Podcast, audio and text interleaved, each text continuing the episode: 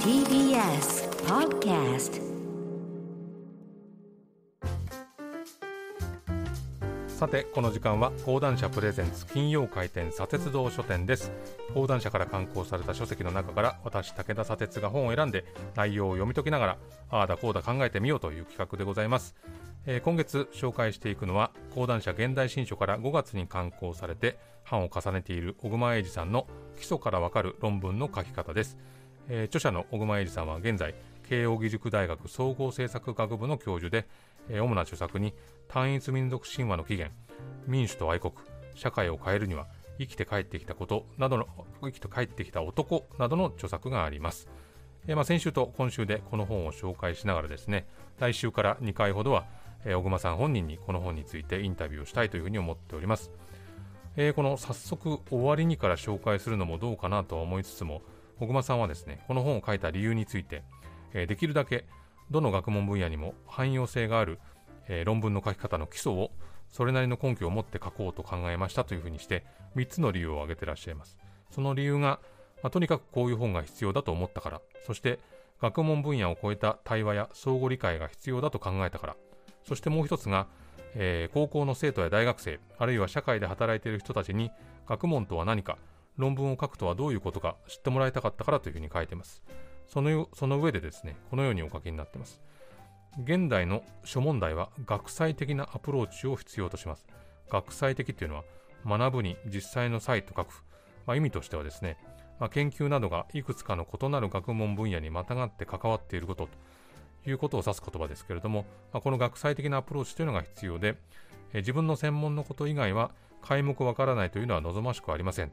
他の学問の詳細までわからなくともどういう考えで何をやってるのかくらいは理解できる基礎教養が必要ですというふうにあります、まあ、あの一つのことを追いかけると、まあ、多数の学問分野のことを考える必要が出てくるっていうのは、まあ、必然的でもあって、まあ、それは学者さんだけではなくて、まあ、例えばライターの仕事をしていても同じことで例えば以前僕はあのなぜ一部の男性は立って小便をするのかっていうテーマで言語を書いたことあるんですけど、まあ、ここで必要になってきたのがもちろんトイレの歴史もそうだし、まあ、そしてトイレについて小説とか映画がどういうふうに描いてきたのかってこともそうだしそしてトイレの専門家にこう立ってした場合に液体がどういうふうに飛び散るかっていうのを聞いてそしてもちろんそこにあるジェンダーの問題であるとか世界のトイレ事情であるとか、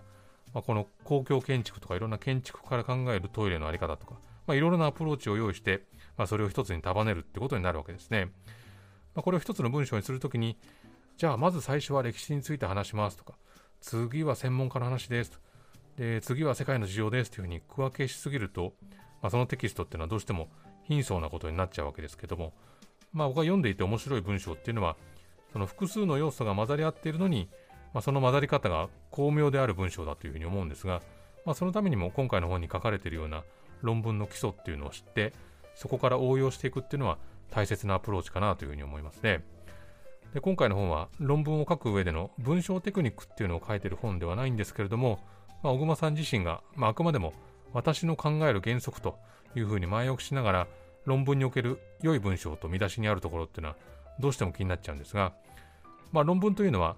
論理で説得する技法で感情や人柄で説得する方法ではありませんというふうにあります、まあ、僕はあの研究者ではないんですが、まあ、自分は文章を書くときにこの論理と感情っていうのを併用することっていうのはできないのかなってことをいつも考えてて、まあ、つまりものすごく簡単に言えばあの発言おかしいだろうと許せないんだけどっていう感情の部分と、まあ、その発言がどういうふうにおかしいか、まあ、以前にもこういう発言があったんじゃないかと。その背景にこういうことがあるんじゃないかっていう論理を重ね合わせていくっていう意識があるんですけど、まあ、そういう論理と感情の重なり合いではなくて、まあ、論文っていうのは理想で言えば数学の証明で、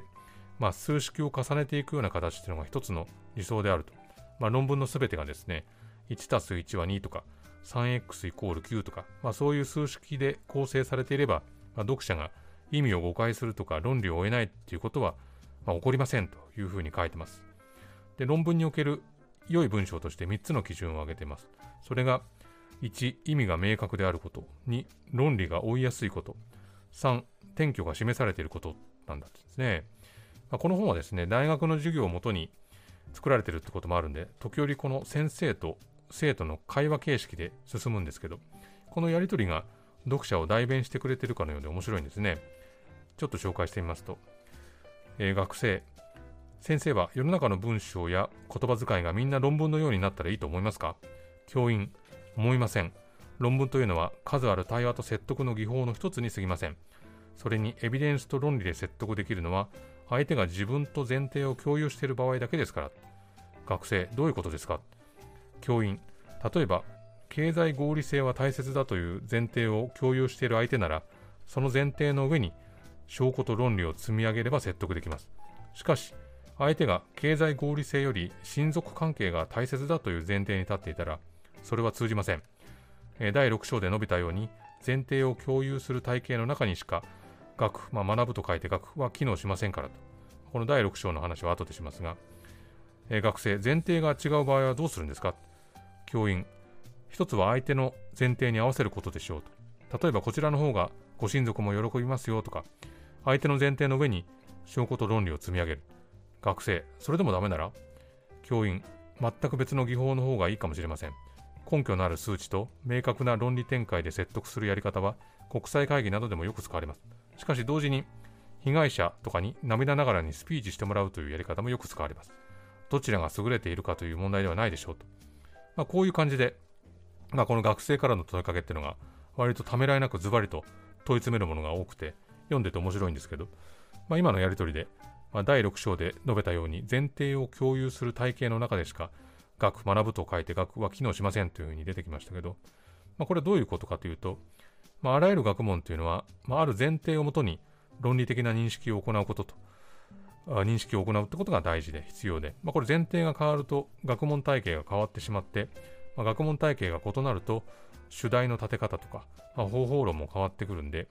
異なる学問体系だと対話が難しくなっちゃうと、まあ、とりわけ人文社会科学っていうのは前提の異なる学問体系がたくさんあるんで、まあ、論文でもですね先行研究の検討っていうのを長く取ることになるのでこの主題を考えるときには自分に適した学問体系を考えた方がいいというふうにあります。じゃあ実際どういうふうに調査をしていくのかと。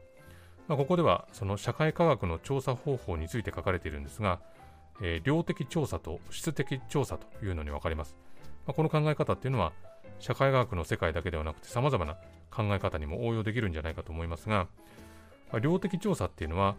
まあ、数で表されるデータを集めるもので、まあ、特定の質問に対する賛否の数だとか、まあ、投票数とか支持率とか、あるいは所得とかですね、進学率、出生数、出生率、まあ、この特定の言葉を含む新聞記事の数、こういう数、この新聞記事こういう数出てますよと、言葉で含まれてますよってことを指すと。まあ、確かに論文見てるとこういう数値に基づいた検証っていうのは続きますよね。そしてもう一つの質質的調査っていうのが何かっていうと、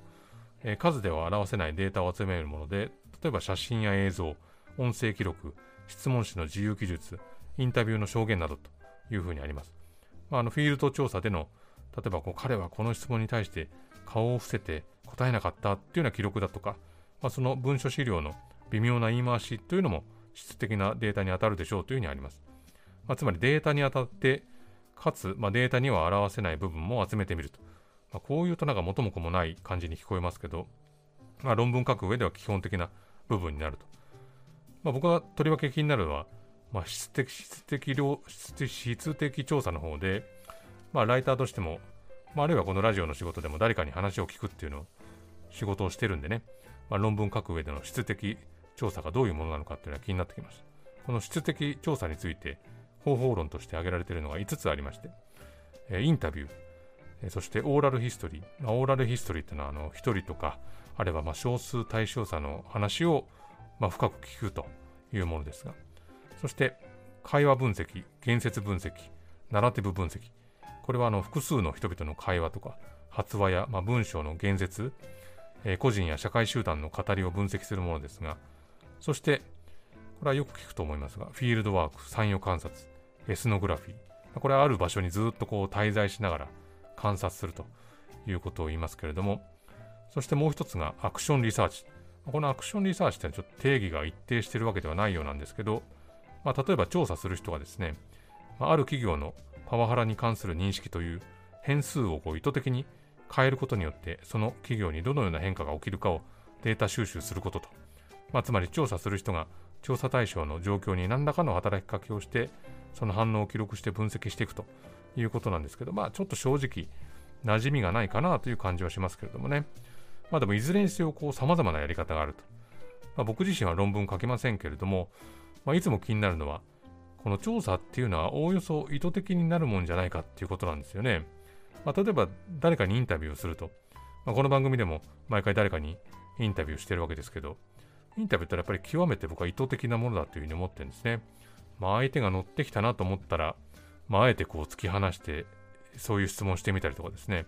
まあ、最初からど真ん中の質問をしてみたり、まあ、それがうまくいったりいかなかったりするわけですけれども、まあ、この、そこには当然聞く方の意図っていうのが含まれているし、でもその答えっていうのが当然ですけど、予測できないんで、まあ、そのやり取りっていうのは、どんどんこう偶発的なものばかりになっていくわけですね。まあ、インタビューしてて、この偶発性こそが面白いわけですけど、じゃあそれがこう調査とか論文になると、その偶発性っていうのはどういうふうに盛り込めばいいのかな？これはでもね、この本を読み終えて、とても気になってるところなんですよね。その人に話を聞いて、そこに返ってきた答えっていうのをどういうふうにその調査として盛り込んでいくのか。このあたりはですね、非常に気になってるんです。なのでね、この来週、再来週は著者の小熊英二さんに、まあ、今言ったようなですね、自分なりの感想も伝えながら、えー、改めてですね、今回の基礎からわかる論文の書き方について、えー、聞いていきたいというふうに思っております。えー、このコーナー、ポッドキャストでも配信しております。そちらでもチェックしてみてください。以上、金曜開店、砂鉄道書店でした。